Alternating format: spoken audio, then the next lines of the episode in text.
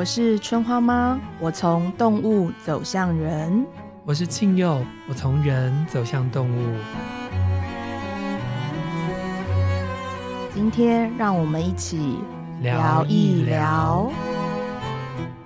春花妈，哎、欸，我之前呢、啊、看到一个新闻，我非常的开心。嗯嗯、就是呢，有一个人他发明了一个叫安乐舱，你可以买了之后呢，在家里，等到你呢决定要离开这个世界的时候呢，就可以直接使用。哦，这个服务很好呢，服务很好，对不对？服务很好，优秀，优秀。后来呢，我又看到了。一位医生，毕医师，嗯、他帮他自己的妈妈做了一个断食善终，后来也成为了台湾现在在讨论的一个议题。哦、因为台湾至今没有办法让安乐死变成一个合法的议题。对，所以如果你家里有那种生病很久，或是老人，或不是老人，嗯、他想要自己结束生命，而你协助了他，嗯、你就犯法了。没错。所以呢，这个 B 医生他用了一个断食的方式，是病人自己愿意的。嗯、在断食断水之后，他就七天左右离开了这个世界。哦，他变成现在在讨论的一个一个话题。了解。所以我想问春花妈，哎，你赞成人类的安乐死吗？我赞成呢。因为其实我们不过就是求安乐啊，嗯，因为你刚刚提到的是老人嘛，但是我自己经历过，就是我朋友非常的忧郁，嗯嗯，嗯然后他反正就是也发了，就是有表示他自己完全活不下去，因为他非常痛苦。嗯、那他的痛苦除了精神上的痛苦，就是他精神上的痛苦会导致他肉体上的痛苦。是啊，是啊，他常常就是一直有被针扎的感觉，嗯嗯，然后吃不好、喝不好、睡不好。所以我不知道你们能不能想象，吃不好、喝不好、睡不好，又是一个年轻的肉体的时候，其实感觉很痛苦、欸。嗯嗯，就是你没有衰老的理由，然后你也没有，你又要承受你自己生命中的社会压力，嗯，然后觉得自己很糟糕，但是你又真的是一蹶不振。所以我自己的立场，嗯，是蛮赞成安乐死的，嗯，因为。我觉得生不能选择，死亡起码要能选择吧。嗯嗯、然后我对于一味求生这件事情，我有感到困惑过，非常困惑诶，我嗯，因为等一下也请你聊聊你，嗯、但是因为。一味求生意味着我们真的就能够多更多的选择吗？嗯嗯。如果我们现在就陷在了一个不管是身体或者是心情上的一个困境，那表示那件事情已经超出我们的承受了嘛？嗯嗯。那求生的过程就是离清困境，然后再活到新的状况里面。但是万一离清困境真的很难，或者是说厘清了之后，我发现我其实我更不想活。我真的觉得活着没有意义。那生真的是我们唯一的选择吗？嗯、我其实会很很困惑于这件事情。嗯嗯，对对对，我也觉得我们的人类哦都是贪生而怕死。嗯，甚至在呃华人的世界里面，死亡几乎是一个不能够聊的话题。嗯、这是我不太能够理解的，嗯、因为我觉得。活着如果很好，嗯、那么死了应该也一样好。啊、我觉得生跟死它是等比重要的。对对，就像春花妈刚刚讲的，我们没有选择生，我们就来到这个世界了。嗯、那为什么我们不能够主动去选择死呢？对啊，所以嗯，就像台湾。我们是一个还没有废死刑的国家，嗯、换句话说，我们可以决定他人的死亡，对，但是我们又没有通过安乐死。嗯、换句话说，我们不能够决定自己的死亡。嗯、那合起来就是，你能够决定别人什么时候死，你不能够决定自己什么时候死。这个对我来说很不符合逻辑。对啊，我对这件事情也感到很困惑。然后，相信大家应该都知道，就是世界上唯一。呃，能够合法执行安乐死的国家就是在瑞士嘛？嗯、我有点忘记荷兰是不是也有。但是你知道，就是每年因为执行安乐死呃被判有罪的医生、很多哎、欸，嗯，就是安乐死不是杀人，嗯、但是我们对于死亡。这件事情常常都觉得我们不可以杀人，我们把它罪恶化了，嗯、我们把它有罪化，然后我们觉得我们不能对于别人的生命有选择权。嗯、那我们为什么要相信死刑就能够终结犯罪呢？对啊，对，我觉得这个很奇怪。对，所以我是那个大声疾呼台湾应该要通过安乐死的人之一哦，因为我觉得，嗯、呃，安乐死事实上让生的品质跟死的品质都能够获得最好的解决。对，那现在有人在推的，就我刚刚讲的，呃，断食去善终，嗯、我觉得这也是另外一种在没有安乐死合法的状况之下，嗯、我们所能够做的，就是你只要病人断水七天左右，嗯、他就会离开这个世界。事实上，我们的身体在面对死亡有他自己的机制，对，他不让那个痛苦像我们活人想的这么的可怕。嗯，那他会慢慢慢慢的，你可以在你可控制的状况下，嗯、跟你要告别，或者是你想要说的话，嗯、或你有什么遗憾，慢慢慢慢的离开。我自己没有觉得这是一件沉重的事，或是忧伤的事，嗯、因为说到底。我们都要离开这个世界的嘛？对啊，谁会呃，就是一直活着，一直活着很可怕，欸，嗯，很像吸血鬼。我不知道如何让大家逐渐慢慢理解，死亡是一种选择。嗯，嗯，选择我用另一个方式转化质地去存在这个世界上，当然我也在练习，所以我不知道你有没有练习死亡过，但我有。我不是练习去自杀啦，我是练习说我应该要做什么事情，让我的死亡给这世界最少的负担。嗯嗯嗯，对，像我做过的想象就是如何让我的遗产归零，嗯，就是不要让别人还要花时间处理我，很麻烦。是是是，对对对，然后或者是我如何。不是立遗嘱，就是我如何让我的寿命比我养的动物长。嗯嗯，所以呃，我可以好好的送走他们，嗯、然后我可以没有负担的之后再跟他们相逢或不相逢。然后我能不能在我生命中的某一个阶段开始减分过生活，让生活越来越简单，嗯、去准备好。我可不可以让我的生活不是为了告别而准备？嗯嗯嗯。然后让我在最后的时候，是因为我选择了死亡，所以轻巧的离开。嗯。然后这件事情，我想要讲一个我曾经亲眼看过的死亡的现场，然后我觉得超奇怪，我真的不懂。嗯。就是我生命中最呃靠近死亡边缘。经历死亡 ing 的当下，就是我外婆过世。嗯嗯，我外婆过世对我而言是是我生命中第一个，诶，坦白来说是无法接受的死亡。嗯嗯，因为我小时候是我外婆养大的，是我一直觉得就是外婆嘛，就是会一直在的东西。嗯嗯，就那是一个你同志的安全感的衍生。是，然后我外婆一直也都还蛮健康的。是。然后我每年都会去看他，他也都好好的。但是，然后因为外婆已经老很久了，她的形体也没有变，嗯、你就更觉得啊，哈没事这样子。嗯、然后在我大学呃，就是开始就业没几年的时候，呃，就是外婆变得衰弱，然后有一天就说外婆要走了。嗯、其实这个这个很很怪，什么叫外婆要走了？对，对，什么意思？然后就真的是外婆要走了，真的吗？就是，可是我觉得那个很怪。我们我们家真的有些时候很传统，嗯，就是 anyway，总而言之呢，就是当我赶回去我六舅家，因为我外婆住我六舅家，而且那之前我还陪我外婆吃很多次饭。嗯，我外婆很好笑，我外婆就是你不乖乖吃饭，她会拿茶给大茶给大，就是那个竹扫帚的竹枝，她会打你，因为你不吃饭。打好玩的啦，哦、就是夹崩不夹崩，哎，哦，就是一种爱的小手的概念。对对对对，给奶家跟奶家，嗯、他很他很讨厌我们的，因为我们这些孙子都他养大的，嗯、他很讨厌我们吃饭的时候不是不围在他身边，要赶快一起吃，他就会拿 这个去打大家，这样子是开玩笑的。嗯，然后还会打我外公，嗯、那就是我觉得他们两个就调情的方式。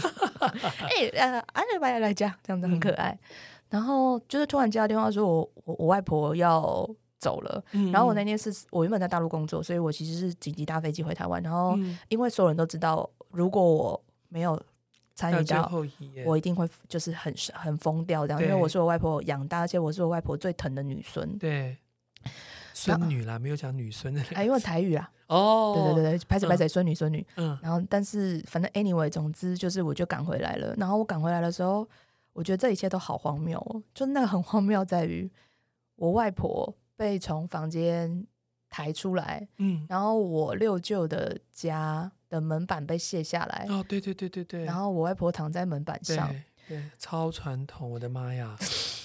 我对于这些仪式都没有意见，但我唯一在意的是什么事？我觉得我外婆并不舒服。嗯嗯，就我很希望她下面可以垫一床被褥或什么的。对，我知道她正在弥留，对，她正在生命中慢慢的过世。可是那个场景是每一个人都要哭，然后叫他好走。嗯嗯嗯，怎么好走？旁边那么多声音，对，然后那么多牵挂，然后每一个人。你知道那个东西很像一个很很奇怪的赎罪堂，每个人都要跟外婆道歉。嗯，我才不想要跟外婆道歉，我只想要跟外婆讲说我多爱你，我多喜欢你，小时候给我很多养分，然后。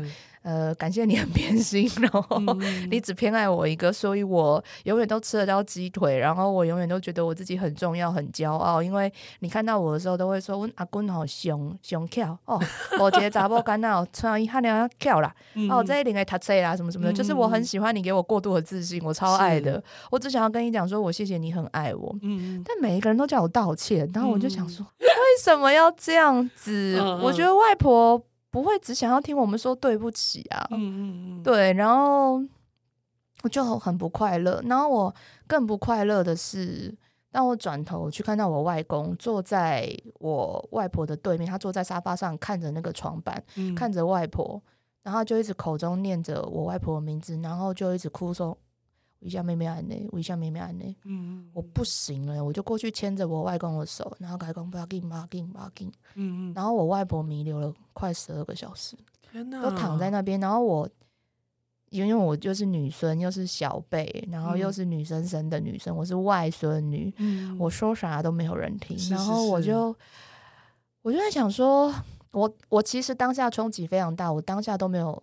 没有办法进行任何思考，包含我外婆真的走了之后，我其实就因为无法冷静，所以我就走了很长的路让自己冷静。我那天走了四个小时的路，因为我心中无法冷静。嗯、但我后来在思考这件事情的时候，如果我外婆那时候可以自己选择，她会这样走吗？嗯、所以我一直觉得，就是当然我其实知道我外婆后期有一些慢性病。嗯、我外婆其实不太舒服。那、嗯、如果我外婆可以选择很尊严的。很用自己的方式，我觉得他一定不会选择躺着，他一定会选择拿了他的碟给啊，就是在面对大家。我觉得那个告别他会比较快乐啊。是啊，我觉得安乐死事实上提供了我们一个以终为始，来想想看你现在要怎么活着。嗯、那我自己嗯，也有个刚好。讲到了那个外公外婆，我就想到了外公的经验。我外公是二零零六年的时候离开的，他那个时候已经嗯得了癌症一段时间。嗯、可是啊、呃，我的舅舅舅妈都没有告诉他是为了什么，因为他们觉得积极治疗对于老人来说可能太痛苦。嗯，但是到最后他的病情很重的时候，他就必须要住到一般的病房里面，不得不积极治疗。哦、那个时候是二零零六年，哦、台湾的安宁病房才刚刚。开始起步没多久，哦、所以我也一个外孙，你知道，就是很外面的孙子，哈、哦，力战群大人的，嗯、跟他们说安宁的重要性。哦、然后我跟我爷爷啊，我跟我的外婆说，我跟我的舅舅说，我跟我的妈妈说，我跟我的阿姨们说，跟他们说这个的重要性，并且是走在时代的尖端。嗯、我记得有一个阿姨就跟我说，传出去怎么听？我们不救爸爸了。然后我说：“ oh、不是的，这个才是让他最舒适的方式。对，因为我看着我外公在加护病房里面绑手绑脚，嗯、然后明明意识很清楚，但是他必须要在那里接受所谓的积极治疗。嗯、我觉得我很心疼，嗯嗯，嗯所以我就自己去了安宁病房跟主治医师谈，然后把所有的大人们带上去谈，嗯，然后他们终于答应了。”哦、那天，我外公被送到了安宁病房，嗯、终于洗了他很久很久没有洗的第一次澡。哦，好棒哦！当天晚上他就离开了，好舒服呢。对，我觉得那是我生命中最骄傲的事情，嗯，真的值得骄傲。对，对，所以为什么我们不能够决定好好的离开这个世界？对啊。舒服的离开，也许我们真的身体很不舒服了，重病缠身，但起码我们可以舒服的离开。而且在这边，我觉得要跟大家分享一下，其实台湾的各大医院呐、啊，嗯、都有安宁门诊跟安宁咨询。嗯、你如你你不要，你其实可以早一点去问，嗯嗯，然后你可以早一点了解，你其实是可以为自己选择，为自己了解的，嗯嗯，对啊，才不会到最后，其实可能要做的决定很多，你有点慌了手脚，嗯。嗯哼。但是啊，我们有了人的安宁照护跟安乐死，我们要聊聊看春花妈的主修 动物的安宁照护跟安乐死哈。OK，因为我自己的经验就是我的狗后来得了黑色素癌，嗯，所以嗯，在临床上，西方人因为就是在治疗上面会花比较多的钱，他们不想要这么做，所以很多人在发现他的狗得了这个癌症之后，他就会让他的狗进行安乐死。嗯哼哼，但我没有这么做，我做了安宁的照护，所以啊、嗯呃，我在他的身上贴了吗啡片。嗯哼哼，那这个吗啡片是被管制的，因为台湾的吗啡是管制的。嗯哼哼，所以他就是贴了吗啡片，然后让他就是舒舒服服的度过他人生呃狗生中的最后一段。所以我觉得我很幸运，我没有要去面对我要不要让他安乐死这个关卡。但我身边有很多的人，包括春花妈，都必须要被迫，不能说被迫，应该是我们荣幸的经历做了这个这件事情，做了这个决定。所以春花妈身为一个动物沟通者，你怎么看待动物的安乐死？嗯，我先坦白说，这是一个硬话题。然后我觉得，呃，我不喜欢用这个字，嗯、但是我知道这是会引战的。嗯，嗯嗯，因为这件事情回到我们前面聊的，我们始终认为决定他人的生命有一个罪。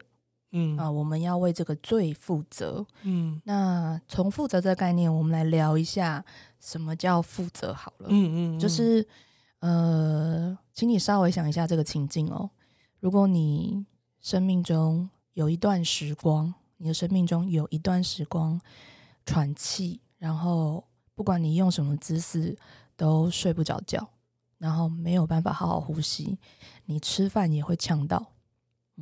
你先想想看，这样子你度过了一阵子，然后没办法好好吃，没办法好好喝，没办法好好睡。你试过着用了各种姿势去帮助你自己，然后连上厕所也没有办法好好上厕所，因为你一旦用力的时候，你可能来不及好好的换气。嗯，你扶着墙，但是你只是觉得常常眼前一黑。你觉得你能够撑几天、几个小时？就是如果你可以想象一下，那这就是胖咪最后的样子。嗯，就是我没有放弃过他，然后我到最后一刻都还是呃穷尽办法的给他各种医疗行为。但是当我意识到，就是他再也不能够好好呼吸，然后连站起来都有问题，走三步就一定会腿软的时候。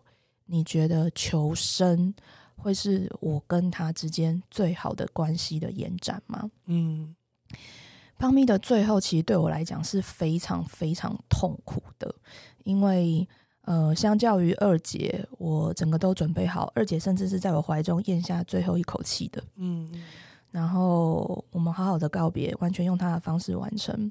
胖咪是在我确诊的时候，嗯嗯嗯。然后那天的状况，一切都很突然，因为癌症就是动物的癌症，有些时候就是很俏皮。就是我从小琉球回来，然后呃，我送他到医院，然后医生就跟我讲说，嗯，今天不能送他回家，因为他的各种指数都很不好。嗯，嗯，那是我跟胖咪一起奋斗那么久以来头一次需要住院。嗯嗯，然后。我头一次哭了，嗯嗯嗯，因为我原本承诺他就是妈妈跑出去玩，然后妈妈回来就会跟你一起睡觉，只是我失信了，嗯，然后我觉得很抱歉，然后要把他留下来，我也很难过，所以就哭了，因为我们第一次分离，结果他在我。然后我一回家就发现我确诊了，我也不能出门再去看他，嗯、所以我很感谢那时候我的朋友，就是天天都轮流，还让你用视讯的方式可以看到胖米。对，然后我就每天看他持续的骂我没用，哎，我觉得确诊真的是蛮痛苦，因为那时候我就醒来就是为了看他，嗯、然后每天嚎嚎啕大哭，没有开玩笑，我真的史上最脆弱，大概就是那时候吧。嗯嗯但我很感谢他，就是让我情绪那么可以澎湃的表现出我对于。整个离癌的过程，其实我从来没有发泄过。嗯，因为我在胖咪离癌的过程的时候，我简直是一个公务员吧。嗯、就是我每天作息规律、嗯、饮食规律、身体健康，海龟，海龟我非常的海龟的生活，就是为了陪伴呃胖咪跟二姐能够好好度过这段时光。嗯、可是当你眼睁睁看他。每一天像是走下阶梯的虚弱的时候，嗯，我其实真的就有开始在思考什么是他要的好。是啊，然后当我们在医院，就是我确诊的时候，他在住院的那几天，我们每一天都有用新的医疗方法帮助他，包含最后我们采取了输血。嗯，但是什么事情都做不到的时候，我的医生也很诚实的告诉我说，嗯，嗯，要不要送他回家，让他送回家陪你，嗯，然后你应该要决定一下怎么样对待他会比较好。嗯，他的好，嗯、呃，我跟吴医师就是小吴医生，呃，我觉得非常有默契，他就是一直陪伴我们的肿瘤医生，对，然后他真的是人间天使，真的他太强了，嗯、然后我觉得他也理解我，能够接受，不是承受，是接受，嗯、然后他也知道我一直有在做安乐死这个功课，所以他就提醒我说，回家就是要面对这件事情，嗯，然后好好的告别。然后一回家的时候，其实我心情还是非常激动，嗯，然后他也很阿胖咪也很激动。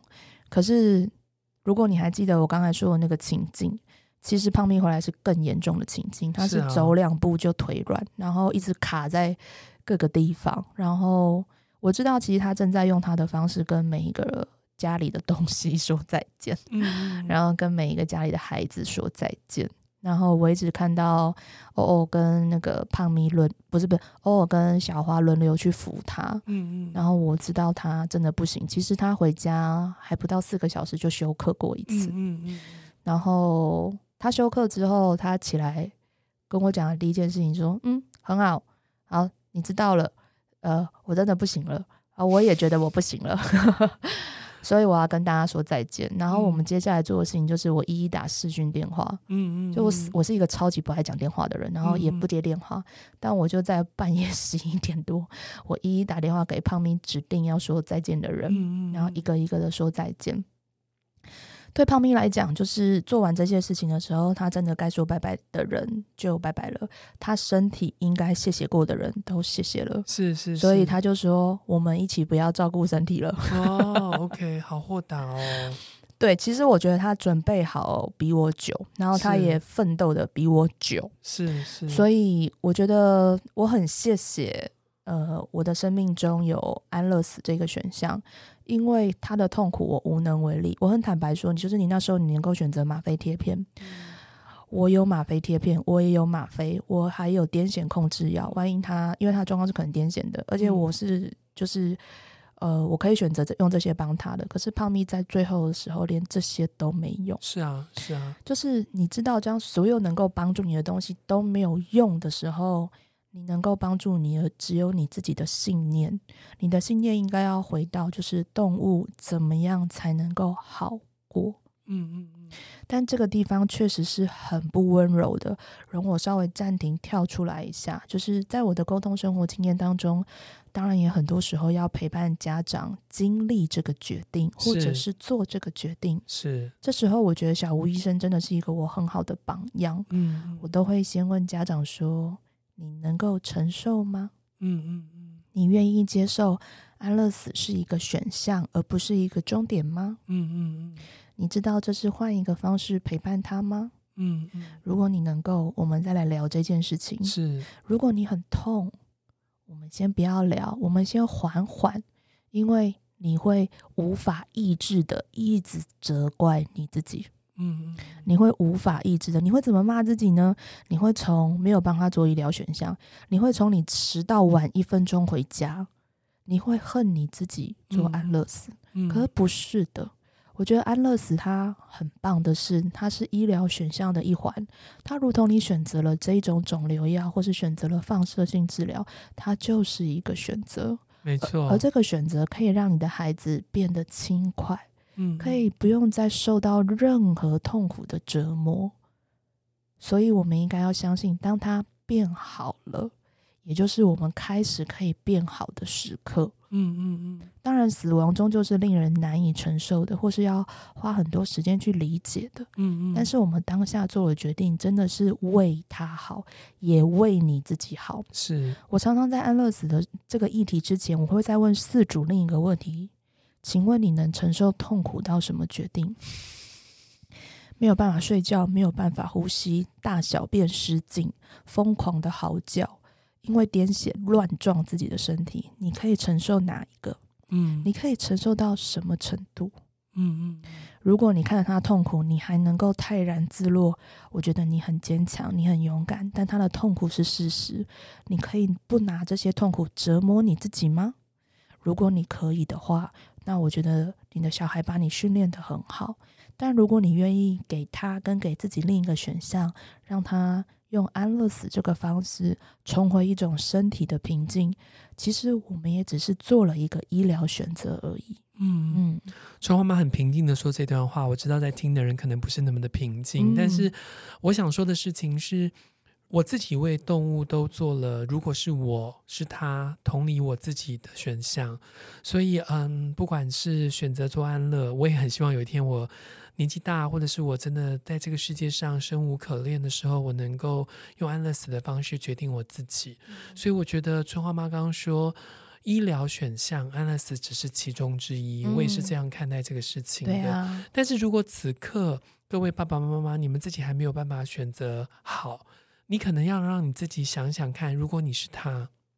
就像刚刚春花妈带着我们去想象，我们是胖咪，嗯，你去想象你自己是他，你可不可以接受？嗯，你再来做你的决定，因为我们有的时候如果觉得我们不是他，我们都希望孩子可以在我们身边久久长长。嗯，那个时候我们又回到了我们刚刚在提人类安乐死的时候所说的事情是，人类都是贪生怕死的，嗯，我们没有。离开这个泥沼，我们没有办法去替他做选择。对，所以我自己作为我这个人，我的朋友当他们自己的动物毛小孩必须被宣判要做安乐死的时候，我都会跟他们说：“你们好棒，你们好勇敢，嗯、你们做了这个选择。”然后我告诉你，有一天我也很希望我可以为我自己做这个选择。嗯嗯、对，死亡不会阻挡我们相爱的。对，所以信念，嗯、刚刚 中华妈说的信念，对啊，呃，死亡也不会稀释痛苦，但是死亡可以让我在爱这件事情上刻画上不同的痕迹。嗯，我一直到现在都觉得胖咪之于我，或二姐之于我，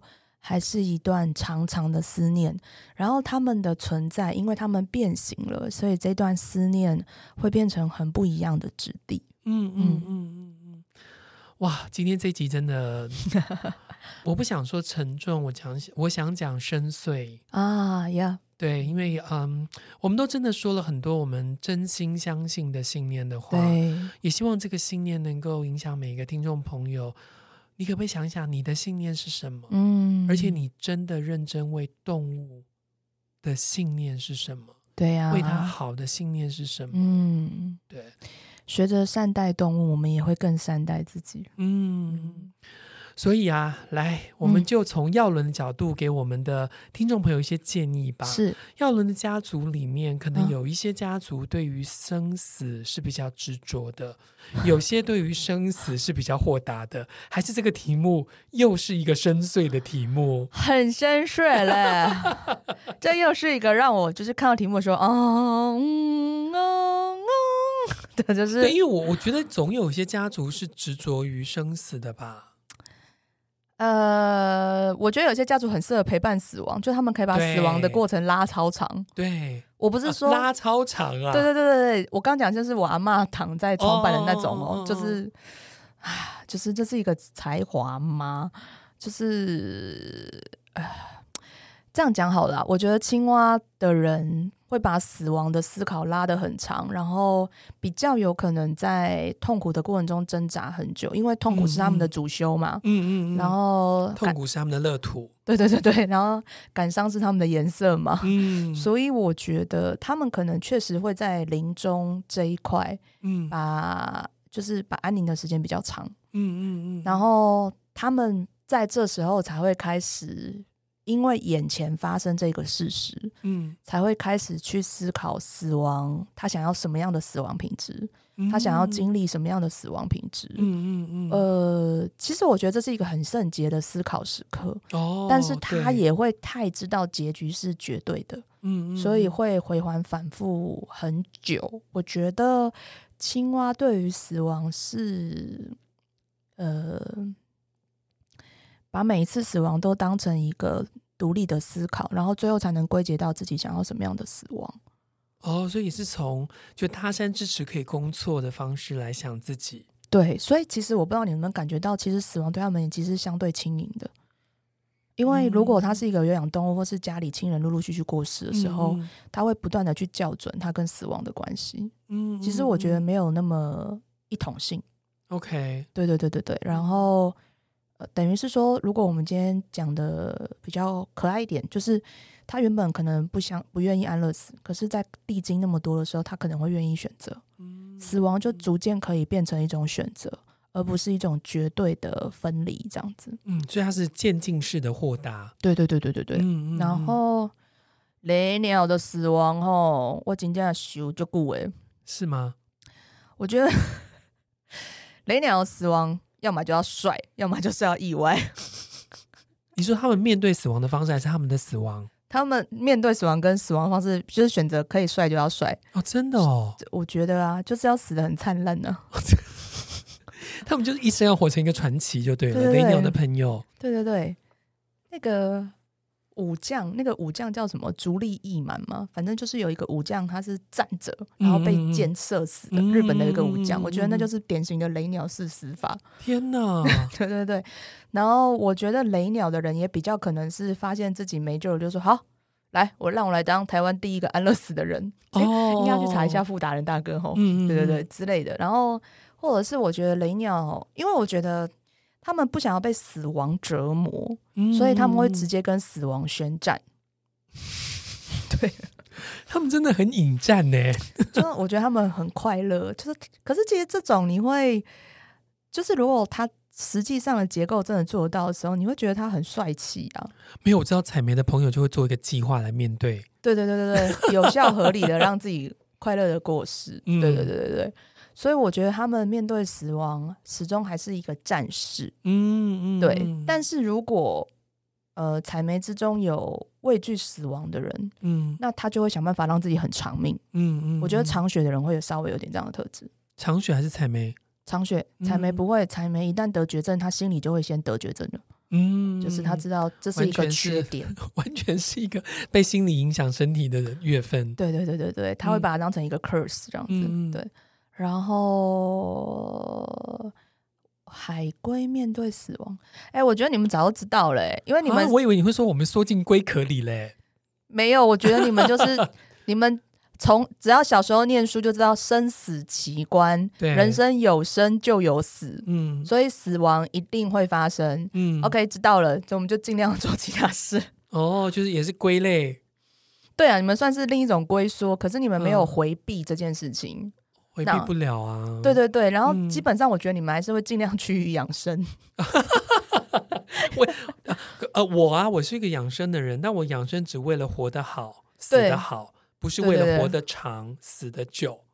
对对对，死得死得快，对，就死得舒服啦，好死啦，好生好死是我养生的原因。我觉得龟龟就是走好生好死派。对啊，对啊，所以。某一种情况下，我觉得你们最豁达是你们从来没有逃避过死亡这个事情，嗯，你们没有把它当成阴影看待，然后有一点点接生恐惧，嗯，所以我其实还蛮欣赏你们的概念的，嗯，因为我觉得你们其实，在某种程度上做到生死奇观，嗯，好好生就是为了好好死，嗯嗯，觉得海龟这一点是很迷人的，嗯嗯，然后。接下来轮到等等等等等等等等等等，我最想知道蝴蝶家族蝴蝶的生死观，蝴蝶的生死观都是故事。怎么说？就是蝴蝶会把每一个别离的瞬间，每一个死亡的的瞬间都收纳起来，变成故事。对，可是我们也很容易忘记。嗯，就是因为每一个人的死亡方式不同的，当然啊，然后然后每一个人触碰死亡的时候，感受死亡的方式也都是不同的。嗯嗯，那蝴蝶会在这不同的经验之中不断的流转流转。嗯，可是我们不会像青蛙一样，就是归纳成自己的某一个校准的样板。嗯，我们会像看花花世界的。嗯嗯，然后直到我们自己面对死亡的时候，我们只会用当下的情绪去承受跟接受，然后反复的咀嚼这件事情。可是。我们的死亡，或是我们经历了死亡，能否成为帮助他人呃爬书或厘清事情的，我觉得倒不一定。嗯，嗯，因为我们把死亡视成一个私有化的过程。那这个我要特别说一下，为什么蝴蝶会这样？对啊，为什么？因为蝴蝶死过一次了。所有的蝴蝶都死过一次了。哦、大家稍微回想一下小学或是国中的生物课，就是所有的蝴蝶啊，就是从虫卵、毛毛虫，然后结茧，嗯，成蛹，然后才会成蝴蝶嘛。对。那它在蛹的那个时期，它的形体是整个打掉，变成一团浆糊。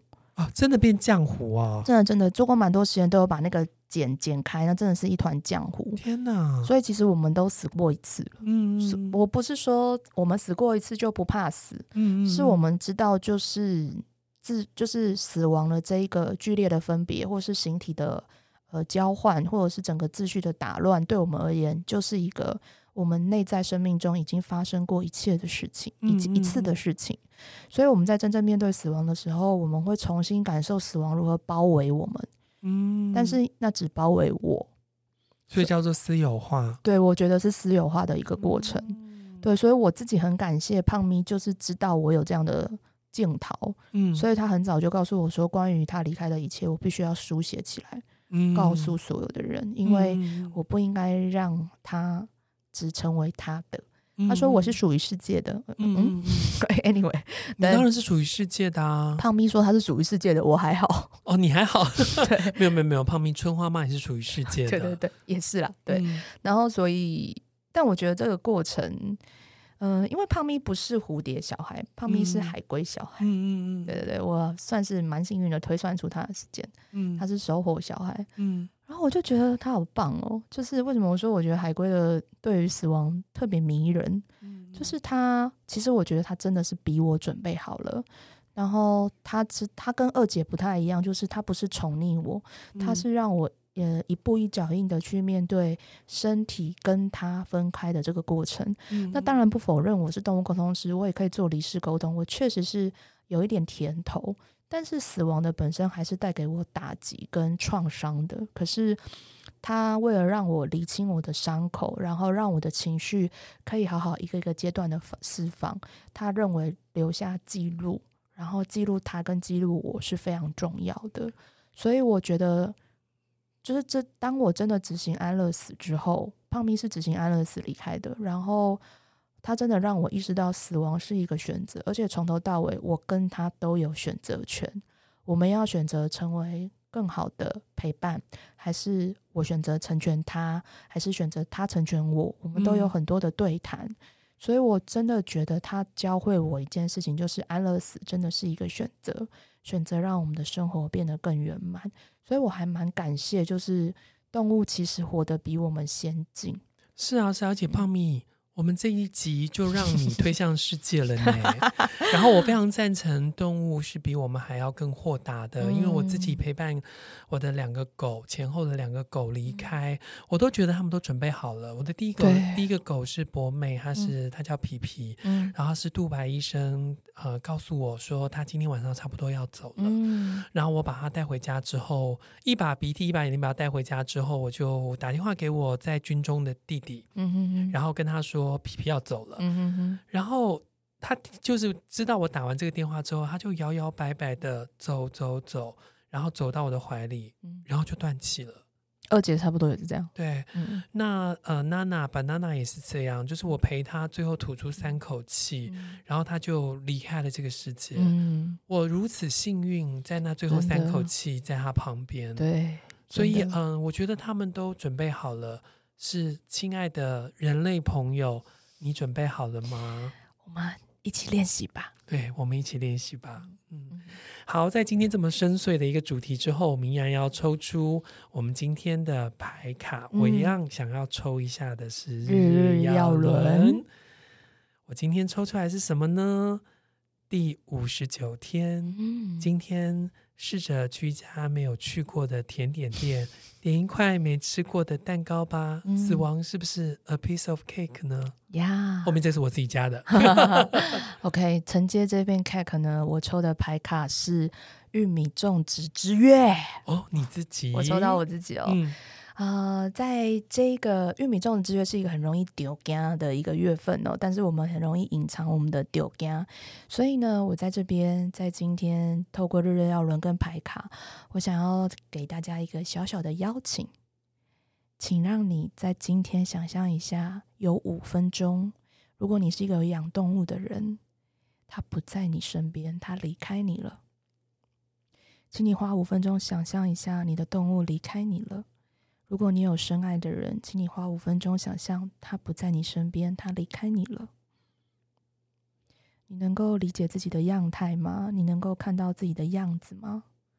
我相信你一定能够知道一件事情，就是无论你现在是什么样子，在另一个之地，在另一个世界的他，都希望你是快乐的，是能够笑的，就算你在哭。所以呢，如果你也能够。开始练习想象，死亡不是一种隔绝，而是换一个方式拥抱你跟陪伴你。我们都会因此变得更轻快一点点。我们就会了解，死是安乐，但是不会把你弄死。愿我们都能够在死亡的面前，是站在他旁边，而不是站在他相对面，形成对立的那一个，让死亡变成一种选择。让我们真正想要的人生的品质回到我们的生命当中。所以各位听众朋友如果你今天听这集的时候流下了眼泪请相信那是快乐的泪水请相信我们跟你在一起。谢谢你愿意选择我们让我们陪伴你。谢谢。谢谢。